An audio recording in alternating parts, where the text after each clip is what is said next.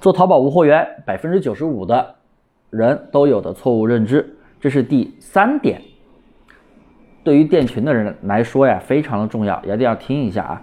很多人呢，现在都喜欢去刷动销，刷了几轮动销呢，你就认为一定可以出单，一定有流量，一定能起飞。不是，刷动销呢，现在在店群圈里面非常的火，因为现在做百货类目来起店，基本上都是在刷动销。有的人呢，一拖十，一拖二十。有的人呢，一拖六，一拖三，当然了，拖的少一点，肯定效果更好，当然也更费钱，当然也更安全啦。但是你刷完也有可能封店，也有可能一单不出。但为什么有的人拖了很多次，完全做不起来，有的人刷个三轮四轮，哎，就起飞了呢？最主要的原因啊，还是你的选品太差了。别人刷完动销能起来，是因为他选了蓝海产品，选了第三方平台的爆款。做了详细的数据分析，而你选品无脑去复制同行的商品，无脑就是去销复制销量最高的商品，那能一样吗？差别就体现出来了。一般来说，现在刷动销能起店的选品方式，无非就是选时效爆款、时效蓝海品。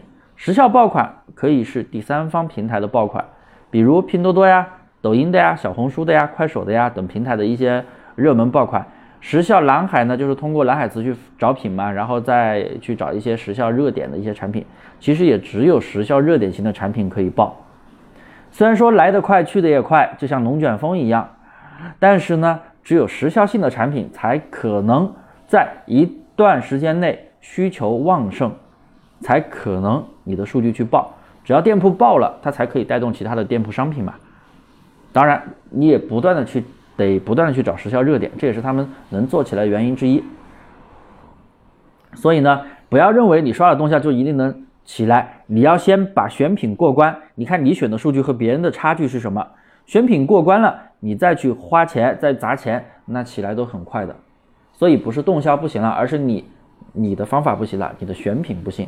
那么这三点呢，我就讲到这里啊。结合前面两节课，这三点基本上都是常见的做店群的朋友的错误认知。改变这个错误认知，你店铺才可以做好。